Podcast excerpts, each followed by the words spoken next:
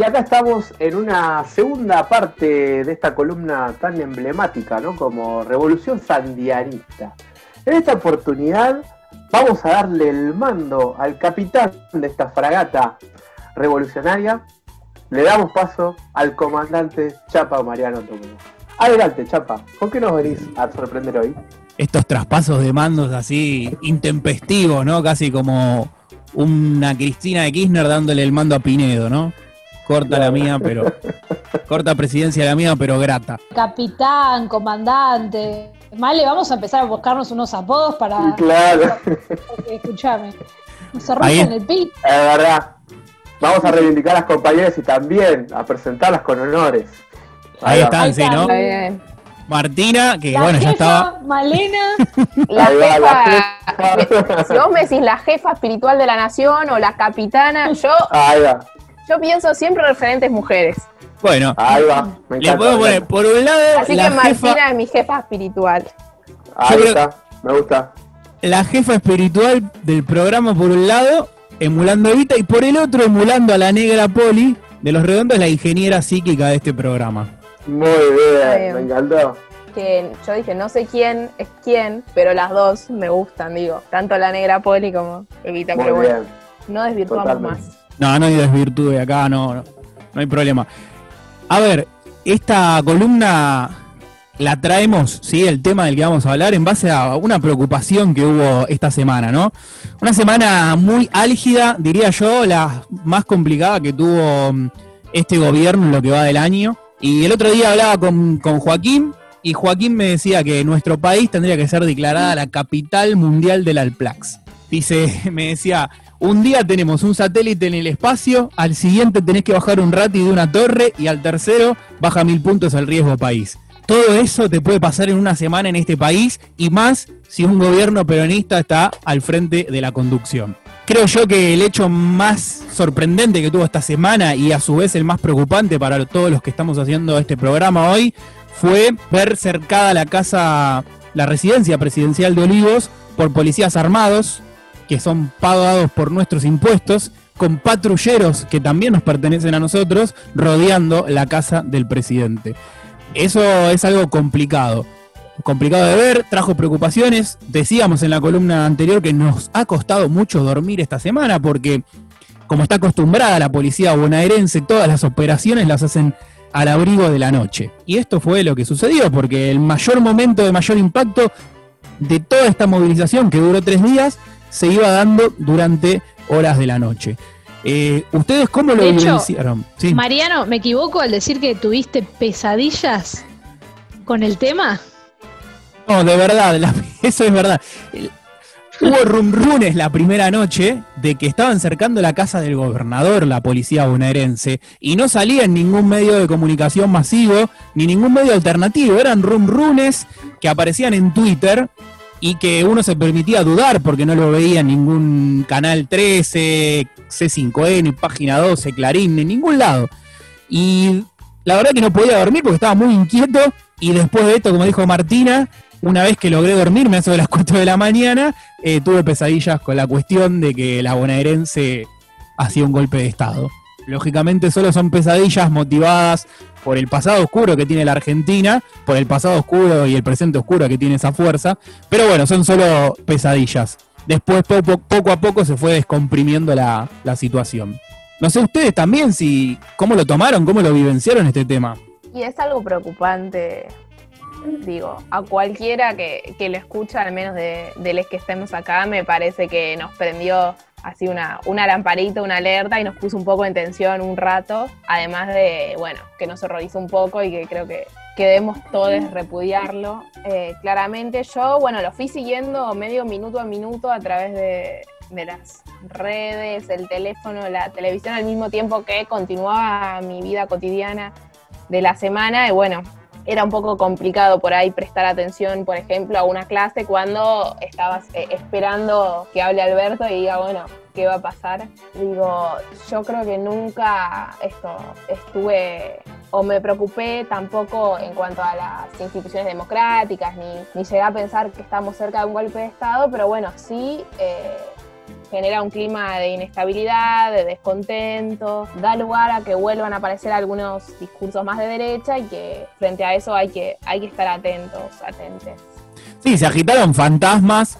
A ver, lógicamente uno no cree en la pérdida de, la de las instituciones o de la estabilidad democrática, pero se van sumando cosas, sumando situaciones eh, generadas por la oposición al partido que gobierna Nación y al partido que gobierna la provincia de Buenos Aires, y eso va limando y va limando y a poco va debilitando, ¿no? Por suerte, yo veo que este gobierno actual funciona muy como con el aikido, ¿no?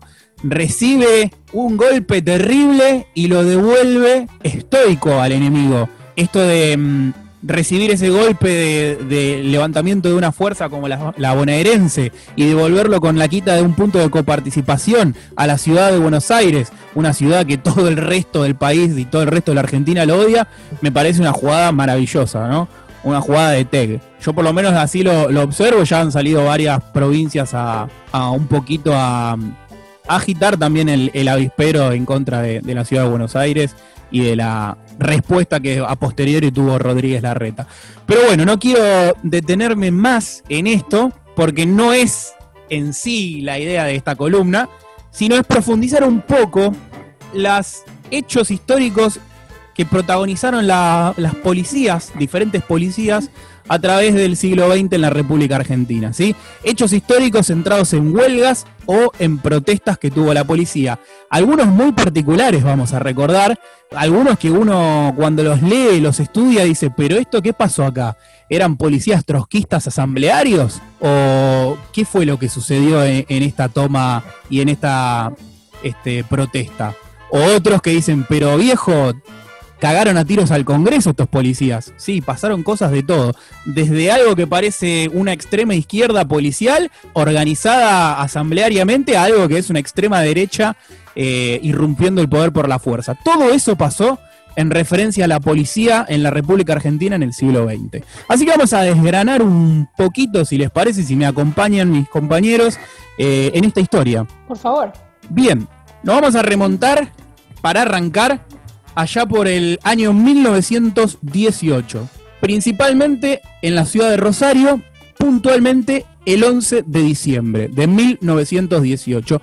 Una fecha álgida, candente y muy importante porque poquitos, poquitas semanas después, casi un mes después, se produce la Semana Trágica. La Semana Trágica, recordamos que es ese hecho histórico llevado adelante por la fuera del Quinto Congreso, algunos invitados que han estado en este programa, los de la fuera del Quinto Congreso, ellos habían organizado una toma en los talleres Bacena y la policía tuvo que salir a reprimir fuertemente para que todo este movimiento obrero, anárquico y socialista no se propagara en todo el territorio argentino. Bueno, esa semana trágica en enero de 1919 fue extremadamente violenta con enfrentamientos y muertes por doquier y una matanza de judíos también muy extrema, muy grande, la única en el continente latinoamericano. Pero previo a todo esto, decía yo, que el 11 de diciembre había un conflicto en la ciudad de Rosario. El 11 de diciembre de 1918, la policía de Rosario llevaba entre 6 y 9 meses sin cobrar un solo peso del sueldo que les correspondía. Y ustedes dirán, bueno, ¿cuál fue la solución de la policía? ¿Cercaron armados la casa de gobierno de, Santa Fe? Esto no, no, no. No, no fue así. Esto solo pasa en 2020, ¿no? Pasó 100 años después. 2020, bueno, convengamos que es un año particular, no justifica, pero... Y aunque sea el fin del mundo, está bien que la policía, digamos, tampoco era un reclamo salarial, pero vamos a decir, suponer que lo fue, quienes tienen y portan las armas y deben bregar por la seguridad del pueblo no pueden manifestarse de esta manera, digamos, aunque el reclamo fuese legítimo y sea el que se dice públicamente. No pasó, 2020. no pasó eso sino que estos retuvieron sus tareas algunos en la ciudad de Rosario y se organizaron y realizaron un mitin, un encuentro entre todos, una asamblea, algo raro. Algo raro para la época y también para la, historia de, la- de las policías. Esto, este encuentro lo realizaron en un lugar muy particular, ¿sí? Que es el lugar donde se vendían, donde se organizaban las personas que vendían los diarios de la época, ¿sí? Como una especie de sindicato de las personas que trabajan en entregando diarios, sindicato de canillitas. Bueno, ahí se juntaron con ellos y leyeron el siguiente manifiesto que lo voy a citar textual y ustedes se van a caer de orto cuando lo escuchen. Y los oyentes también, obvio. Así que por favor siéntense. Porque los policías decían esto. Considerando que los agentes de la policía pertenecen a la clase desposeída, cuyos intereses son comunes, en adelante se abstendrán de intervenir en los conflictos entre el capital y el trabajo, y en todo movimiento que tienda al bienestar y la libertad del pueblo. Pero son los compañeros de la policía de Rosario, ¿no? Los camaradas. Es una, una policía con conciencia de clase. A ver, ¿cómo voy a reprimir a, a mi compañero que está reclamando por, por una mejora salarial, por mejores condiciones de trabajo? Digo, una policía digna. Recordemos que esto está sucediendo también a un mes de la semana trágica. Acá hubo seguramente algún socialista infiltrado que ayudó a crear este manifiesto, ¿no? Porque si no, no me entra en la cabeza cómo puede ser que esto haya sucedido, cómo puede ser que haya pasado esto, como decía, un mes antes de la semana trágica. Tania mandó su manifiesto. Desde el, claro, Antes Sí. de nacer. eh. desde el futuro. Bueno, bueno, bueno. Lo, lo interesante de todo esto que esto hace un parteaguas, ¿no? También para algo que se va que se va a extender hasta nuestros días, que es si la policía debe estar sindicalizada, si no, ¿eh? Es una cuestión que hasta el día de hoy sigue en lucha en la Argentina. Recordemos que hay muchos países que tienen a sus policías sindicalizadas. En Estados Unidos, en algunos pueblos, el comisario es elegido por votación y también están eh, sindicalizadas las policías. Digo, esto no es una observación ni buena, ni positiva, ni negativa, ¿no? Es como para tratar de ver cómo es en otros lugares, cómo funcionan las policías. Pero bueno, volviendo a estos sujetos de Rosario de 1918, además de este manifiesto duro, firme, exigían lo siguiente. Sueldo en fecha, recordemos que hacía seis, entre 6 y 9 meses que no cobraban muchos agentes de la fuerza. Pago de los adeudados, porque también tenían deudas con ellos. Uniforme a cargo del gobierno, porque eh, la policía de Rosario, ellos tenían que comprarse su propio uniforme. Ascenso y, puestos, y puestos de trabajo por escalafón. Generalmente uno entraba en la fuerza y quedaba en ese puesto toda la vida. Y libertad a los detenidos por este acuartelamiento. Una vez leído este manifiesto, los policías de, organizados en este sindicato de canillitas, ¿no? Que había prestado el edificio, se van y van camino a la Plaza Sarmiento y ahí es donde ocurre lo siguiente y voy a citar textual del diario La Vanguardia. Cuando al llegar a la esquina de Entre Ríos y San Luis salieron al encuentro siete oficiales del escuadrón y un piquete de soldados del 11 de infantería, es justo ahí cuando el segundo jefe del escuadrón, sin esperar los cinco minutos para que se, disuelva la marcha, descarga su arma contra los manifestantes, siguiendo una descarga como de 200 tiros. Diario La Vanguardia nos cuenta cómo, después de ese mitin, después de ese encuentro, después de ese documento que crearon estos policías, se iban a esa marcha, son prácticamente ejecutados por estos soldados y por estos policías. Y ahí es como que empieza a disiparse todo el tema y queda en el olvido porque recuerden que la Argentina estaba muy tensa en ese momento y que comenzaba el año 2019 con aquella tragedia que fue la Semana Trágica. Este es el primer, la primer protesta policial así como que les... Sí, creo que dijiste, perdón, eh, creo que dijiste 2019. No, Bueno, Perdón, perdón, pero- 1919 quise decir, sí. 100 años antes. Gracias Martina. Bien, no, por favor. Viajamos un poquito más, desde 1919 nos vamos a parar en el año 61. Más precisamente al primero de julio de ese año, donde el presidente era Arturo Frondizi y la Policía Federal en este caso tuvo un polémico hecho, que fue balear el Congreso.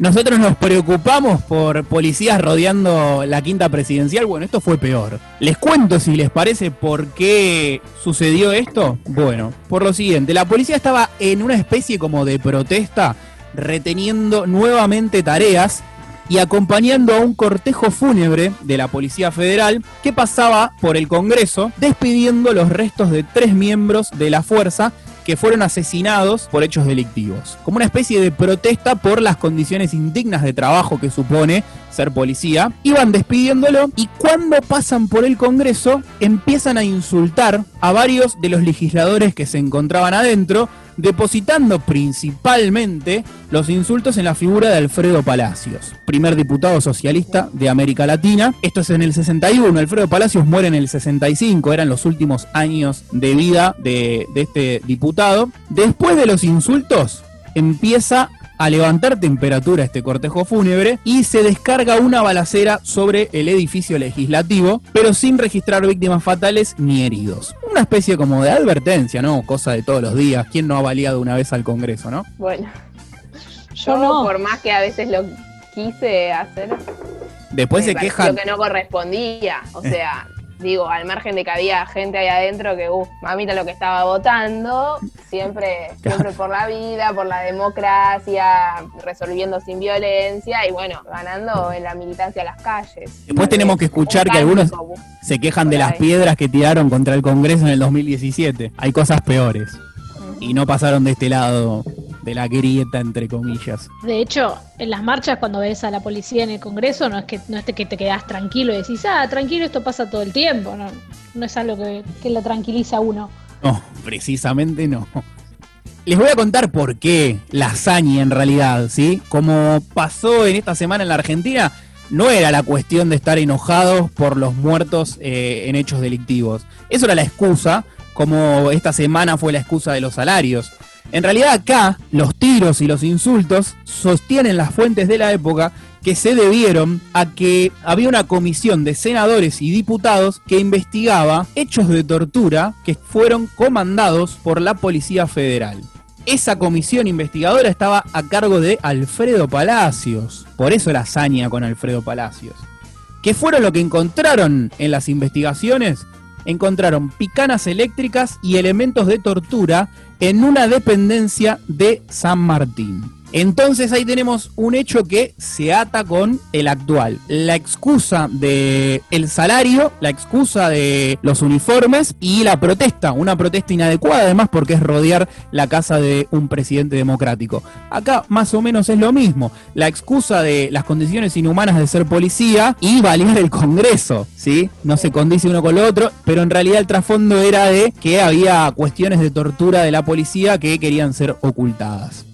Y no quiero ser desconfiada con la bonaerense ni nada, pero ojalá estén lejos de eh, después eh, que investigaciones nos develen que la policía bonaerense es responsable por algunos crímenes o desapariciones en democracia. O sea, no quiero asociar los hechos de ayer ni nada, pero eh, llama la atención también el contexto en el que sucede este reclamo salarial. Digo, o sea, no. Teniendo en cuenta que el no- sueldo... que no tengamos que enterarnos después que haya tenido alguna relación. teniendo en cuenta que además el sueldo de estos oficiales no se degradó eh, durante este gobierno, durante estos 8 barra 9 meses de gobierno, sino que es algo que viene pasando hace años, ¿sí? no solo en el periodo de eh, gobierno de Cambiemos, sino que antes también. Sí, sí, sí, en realidad igual el, eh, el reclamo, digo, nunca existió tampoco en, en el gobierno anterior y, digamos, bueno, entran muchas cosas en juego, pero bueno, justo cuando eh, se conoce la autopsia de Facundo y cuando fue una semana en donde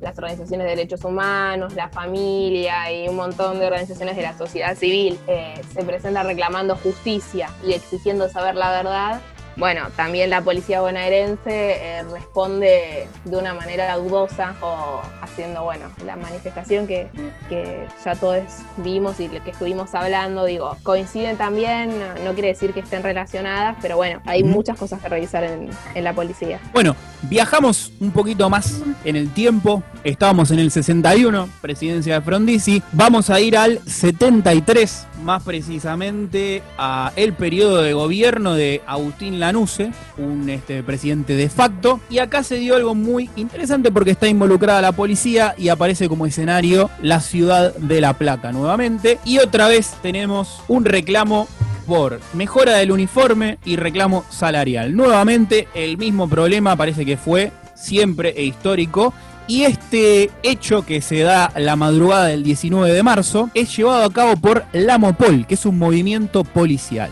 Movimiento policial que es casi como una suerte de pretensión sindicalista de la policía, que se fue dando durante varios años como que fue creciendo, después fue difuminándose. Es algo ahí como que va en ascenso y baja, ¿no? Pero este fue el hecho más importante que logró la Mopol, que fue tomar, tener, hacer una retención de tareas y además tomar una comisaría en La Plata, la madrugada del 19 de marzo, por este reclamo que bien les decía. Todo esto fue llevado a cabo por el coronel, de ese momento que era Aníbal Nava. Tomaron la jefatura de la policía de La Plata, se acuartelaron ahí adentro. Él y un montón de policías haciendo este reclamo. ¿Qué pasa?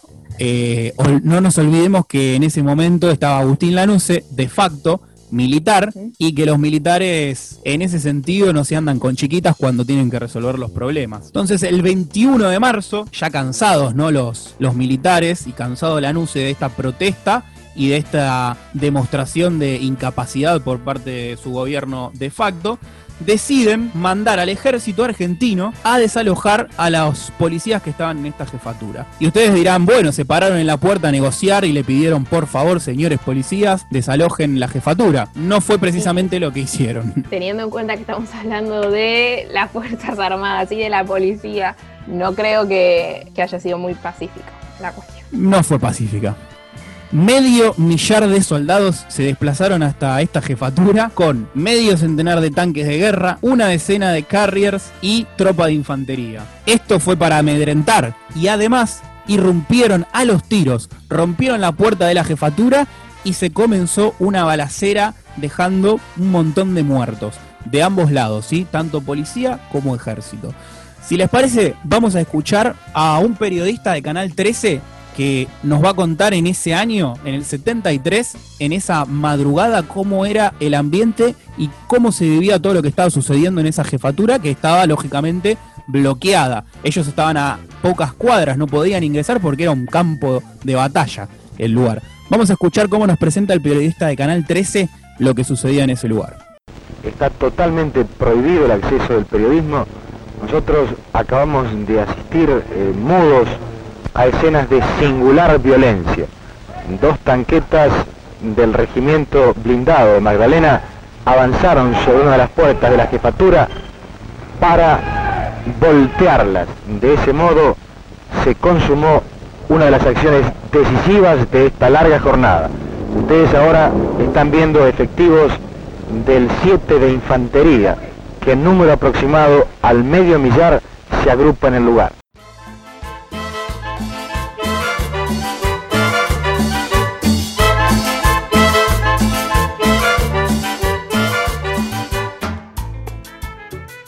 Bueno, ahí está el testimonio, ¿no? Y se escucha el relato y de fondo se escuchan los gritos. O sea que si no vemos las imágenes, por lo menos percibimos que algo está sucediendo y que lo que está sucediendo no es muy feliz. Del enfrentamiento se conoce muy poco y es un hecho que ha quedado bastante perdido en la historia porque también fue ocultado por los militares. Por tanto, no hay cifras oficiales de la cantidad de muertos que hubo de un lado o del otro. Tal es así que me parece muy una pintura muy de época el relato de un militar que vamos a escuchar ahora cuando el periodista de Canal 13 le empieza a preguntar sobre lo que sucedió adentro de esa jefatura de policía. Observen, mejor dicho, escuchen el tono en el cual el militar se hace el boludo con respecto a lo sucedido adentro. Perdón la palabra, pero realmente es eso, se hace el boludo olímpicamente. Hubo un intento de disuasión por medio este, pacífico, pero no hubo caso. Entonces este, se tuvo que proceder al desalojo.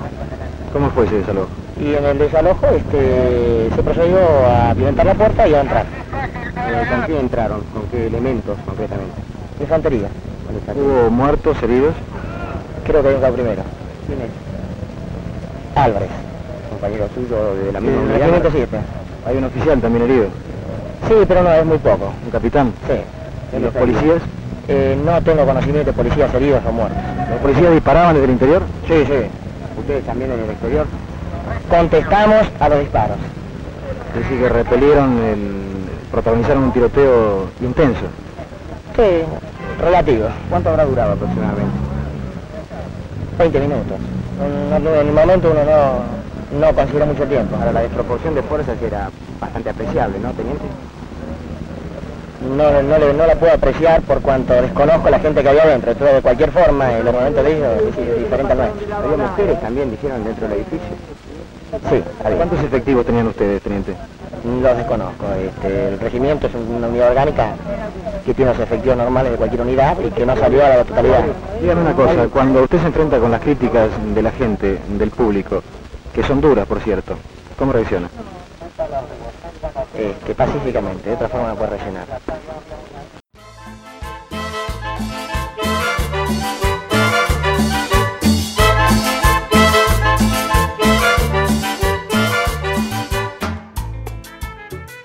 Bueno, contundente, ¿no? El, las palabras. Me reí todo, todo el audio, chapa, perdón. No pude mantener la seriedad. No, que hábil, hábil respondiendo, la verdad. Me- Parece. Me, me sentía cuando mis compañeros en la secundaria, jugando ilegalmente a la pelota, rompían el, el foquito de la luz. Que venía la preceptora a pedir explicaciones y todos se ponían de acuerdo en decir una mentira muy bien ensayada, pero muy poco creíble. No, lo, lo tuyo ya, la organización de, de tu curso, Martu, es una cosa. Yo iba a decir que me recuerda, quitándole un poco de seriedad al asunto, pero eh, a, a los niños cuando se mandan una que van, che, ¿quién hizo esto? No, señor, pero él empezó. Sí, sí, Como, sí. No, no, yo me defendí. Yo no, como la- esa estrategia retórica que no falla, ¿eh? Sí, porque O sea, dice. la, la mandamos, pero al menos yo no empecé. Esa, siempre. dice, respondimos a los tiros, pero ellos empezaron. Y después los números. Claro, dice, y- no, siempre respondo pacíficamente. Yo siempre desde el respeto, siempre. me parece, No, la es verdad, que- fu- fundamental ese testimonio. Hecha, dice un solo nombre que te das cuenta que se le ocurrió en el momento, Álvarez. Dice ahí, se lastimó un poquito, chiquito. Porque además er- se nota que se inventó, digo, toda fuerza tiene un Álvarez. Agarró el apellido más de fuerza posible. decir, Ordóñez, Álvarez, Sí. Gómez. Fue buscarte un apellido así bien normal, que cuando busquen al culpable haya 800 mínimo. Así que Ah, bueno, bueno, pero ya quitando ya un poco tal vez la- lo cómico, eh, es esto que decías vos, empleo tu misma palabra, te cito, es medio hacerse el boludo, medio con un solo ojo. así es. Pero bueno, este hecho, la verdad que ha quedado muy poco recordado en la historia argentina y es de una extremada violencia. Pero bueno, como había militares en ese momento y involucraba dos fuerzas y estaba este movimiento de policial llamado Mopol detrás, fue como casi tapado por la historia. Hay muy poco texto escrito, hay algunos documentos, papers y, y ensayos, pero no mucho más que eso. Así que quizás es un tema interesante para revisitarlo dentro de la violenta historia argentina. Y además habla de este poder institucional que tienen, del poder institucional que tienen, que cuando quieren que algo no se sepa, o que no, o que no se sepa bien qué pasó o demás, estabilidad, ¿no? Que quede perdida la historia, con, con un Álvarez tal vez culpable y listo, sigamos a lo que queda. Sí, y tampoco hay cifras. Muy, muy tapado, muy, muy enrarecido todo, porque no hay cifras oficiales. Pero bueno, avancemos. Estamos en el 73, ya se va la NUCE, vamos un añito después, el 27 de febrero del 74, durante la tercera presidencia de Perón. Acá hay un hecho muy interesante que es conocido popularmente como el Navarrazo. Ustedes buscan en diferentes lugares, van a ver el Navarrazo como este hecho histórico, que no es otra cosa que el comisario Antonio Navarro de la ciudad de Córdoba se subleva contra el gobernador de aquel entonces de la provincia de Córdoba que era Ricardo Obregón Cano y su vice que era Atilio López. Ambos personajes importantes para la historia argentina, no por ser gobernador y vicegobernador de Córdoba, sino porque habían participado del Cordobazo y ya venían trayendo una historia muy interesante. Es por esto que además a este hecho en algunos lugares, este Navarrazo también se lo conoce como el anticordobazo, porque es una otra subelevación, pero por parte de la policía en contra de un gobierno provincial electo democráticamente. ¿Qué es lo que sucede con este personaje Navarro, Antonio Navarro? El 27 de febrero comienzan rumores de que Navarro prepara un levantamiento policial en ahí connivencia con el peronismo ortodoxo. La idea de Navarro y del peronismo ortodoxo era derrocar a este gobernador y el mismo día eh, Obregón Cano dice empiezan a llegar los rumores entonces decide darle la baja a Navarro y Navarro se niega a aceptar esa baja entonces, con el apoyo del cuerpo de policías de Córdoba, toma la gobernación por la fuerza con las armas y desaloja al gobernador y al vicegobernador de Córdoba. Ambos están unos días negociando con, con Navarro y con sus policías hasta que se toma la decisión de que se vayan por la puerta trasera casi escapados, huidos de Córdoba, sin renunciar al gobierno, esto es importante, y se van por el corredor de las sierras, Obregón Cano y su vice, hasta la ciudad de Buenos Aires a pedir ayuda en la ciudad Perón. Ahora después vamos a ver sobre el final qué es lo que pasa, porque ellos nunca dejan su mandato. Y Navarro, casi como una especie de Guaidó, se autoproclama gobernador de la provincia de Córdoba. Pero hay que aclarar un poco de dónde viene la figura de Navarro, ¿no? ¿Cómo llega a ser el comisario de Córdoba? Antonio Navarro es designado por el mismísimo Obregón Cano y llega como hombre de confianza. Navarro era militar y llegó señalado por montoneros como un tipo recto y de confianza. Fíjense cómo las cosas se dan vuelta, ¿no? En unos momentos que la Argentina era la rosca en persona, álgido, personajes muy oscuros dentro del peronismo, personajes también muy idealistas, pero era turbulento todo. Obregón Cano pide a Montoneros y pide a un grupo, tenía mucha relación con las juventudes eh, peronistas, entonces pide que le recomienden a alguien y lo toma. Navarro y lo pone como, como comisario. ¿Por qué necesitaba un hombre de confianza y duro, Obregón Cano? Porque la delincuencia en Córdoba estaba en aumento y además había muchos atentados del ejército revolucionario del pueblo que iban creciendo, iban en ascenso. Interceptaban camiones en la ruta y les robaban todo lo que tenían. Eh, bueno, pasaban algunos este, asesinatos, algunos pases de factura también. Estaba todo muy inestable y había además de esa inestabilidad eh, causada por el ERP, por hechos delictivos, la presión del peronismo conservador de la época, ya que Obregón Cano tenía mucha relación con las juventudes, incluso había llegado a ser gobernador apoyado por Cámpora en un gran acto y compitiendo con otro personaje que, compitiendo en las elecciones con otro personaje del peronismo que era más representante de la derecha, ¿no? Bueno, luego de varios hechos policiales confusos, se empieza como a instalar la figura de Navarro y empieza a crecer. Empieza primero con la confianza del gobernador, pero después empieza a soltar la confianza y empieza a hacer cosas por su cuenta este señor Navarro. Se destacan estas cosas que hace por su cuenta sin pedir recomendación al gobernador ni a nadie. Una brutal represión contra trabajadores de una fidera. Esa represión brutal dejó un muerto y numerosas ejecuciones clandestinas contra militantes del ERP. Ahí es donde la relación de Navarro y Obregón Cano empieza a tensarse demasiado. Navarro no es que operaba y obraba solo, ¿sí? sino que tenía el apoyo a oscuras, ¿sí? entre las sombras, del sindicalismo ortodoxo y, de y el sectores del peronismo de derecha que estaban en contra de la tendencia a la cual eh, representaba el señor Obregón Cano, que además había sido, como bien recordamos, partícipe del Cordobazo y había sido elegido por eh, Cámpora para ser el gobernador de la provincia de Córdoba. ¿Qué es lo que le molestaba a ese sector conservador de la sociedad? Bueno, todas estas cosas que describimos y además no lo creían como una persona que tuviera capacidad de dirigencia. Sumado a todo esto, en el 71, Perón lo había designado delegado reorganizador del Partido Justicialista Cordobés. ¿sí? Entonces era un tipo que a las claras representaba cierta honestidad y estaba señalado por Cámpora y estaba señalado por Perón como un hombre de confianza. Entonces, las fuerzas oscuras que hay dentro del peronismo impulsaron a Navarro a hacer este golpe de Estado. Recapitulando, para todos. Ese 27 de febrero, recuerden que toma la gobernación, Navarro se acuartela y lo echa, ¿no? Como decíamos, a Obregón Cano con su vicegobernador que tienen que irse a la ciudad de Buenos Aires a pedir por favor que los ayuden. Ahora todo esto, ¿tomaron la casa de gobierno porque sí? No, había una excusa, como estuvimos viendo. ¿Cuál podía ser la excusa? Protestar por los sueldos policiales y por temor a que cesantearan a muchos miembros de la fuerza que estaban acusados de asesinar a militares, a militantes, obreros y eh, integrantes del ejército revolucionario del pueblo. Otra vez las excusas para tomar una casa de gobierno. Dijimos que ellos, Obregón Cano y López, Atilio López, se fueron, pero nunca dejaron el cargo. Por lo tanto, era como una especie de, de Guaidó y Maduro, porque tenía dos gobernadores Córdoba. Bueno, 27 de febrero, pasan los días, hay diversas reuniones con Perón y demás, y el 8 de marzo, después de enfrentamientos, de álgidos momentos, Obregón Cano y Atilio López renuncian y Navarro es acusado de sedición y desplazado de su cargo. Ahí termina el conflicto porque todos dejan el territorio, asume un nuevo gobernador.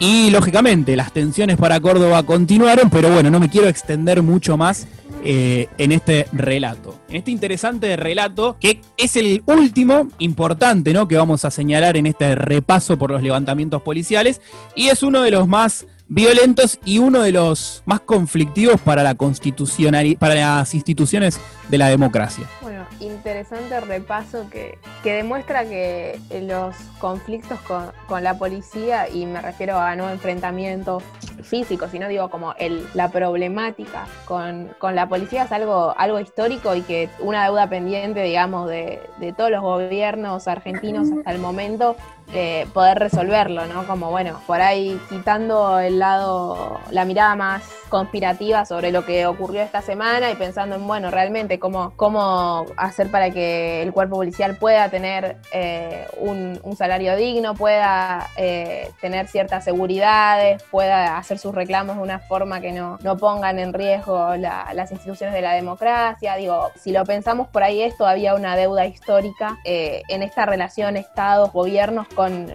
el aparato policial. No, es que me quiera poner en, abogado de, la policía, del diablo, digo, no simpatizo para nada, pero sí, sí nos demuestra que hay algo que resolver evidentemente, eh, porque en numerosas ocasiones entra, entra la detención y digo, eso repercute tanto para, para la policía, pero también para los partidos que están en el gobierno, digo, eh, no es gratuito. Mana para el gobierno de Alberto y destaco dentro de los anuncios que hubo al menos eh, este, esta formación universitaria que anunciaron ayer, antes de ayer, que bueno, podría ser, ¿no? Como empezar a pensar una nueva manera de, educar o de llegar a, a ser policía una de las soluciones también. Sí, un poco de educar a la fuerza, que es lo que pedía el comunicado de, las madres de Plaza de Mayo. Eh, se vio representado en el anuncio de Kisilov que decía que iban a crear un instituto universitario. Ese instituto universitario, entre otras cosas, pretende formar a una fuerza policial que responda a la democracia argentina. Así que eso también es importante para destacar, por lo menos, que pasaron por abajo de la mesa como quien quiere ante el reclamo de la policía, el formarlos para respetar las instituciones democráticas de nuestro país totalmente de acuerdo. Yo no me voy a poner tampoco en abogado del diablo, pero es interesante lo que decían estos policías rosarinos eh, allá por 1918, considerando que los agentes de la policía pertenecen a la clase desposeída. Y esto es un es algo que estuvo desde 1900 hasta ahora 2020. Es esta discusión si la policía necesita tener un gremio o no. Recordemos que hay países donde la policía funciona respetando las instituciones alrededor del mundo y tienen una policía que está sindicalizada. No es que estoy defendiendo si la policía debe tener un sindicato, debe estar agremiada o no. Lo que estoy diciendo es que es algo para estudiar, para analizar, ¿no? Para discutir quizás como punto de partida. Ya tenemos algo positivo, que es una formación en un instituto universitario para que la policía sirva al pueblo y no sirva a los intereses de los poderosos. Hay un libro muy interesante que se llama De gremio de la gorra, Trabajo y sindicalización policial, ejes para una discusión. Es un libro de Marcelo Saín y es muy interesante porque plantea todo este debate. Acá no hay una verdad, sino que hay una discusión y expone los argumentos de ambos lados. Simplemente eso abrir y pensar un poco, pero pensar en qué le conviene a la democracia y pensar en qué nos conviene a nosotros que estamos en el territorio argentino. Yo creo que lo que quedó claro esta semana es que hay fantasmas que siempre estuvieron y que no soportaron cuando el gobierno no les pertenece y que agitaron esos fantasmas las problemáticas que hay dentro de, una fuerza. Ya llegan hambrientos, desde siempre nos conocemos. Son los formidables guerreros en jeeps, los titanes del orden viril. Yo siempre me pregunto qué botines esperan ganar.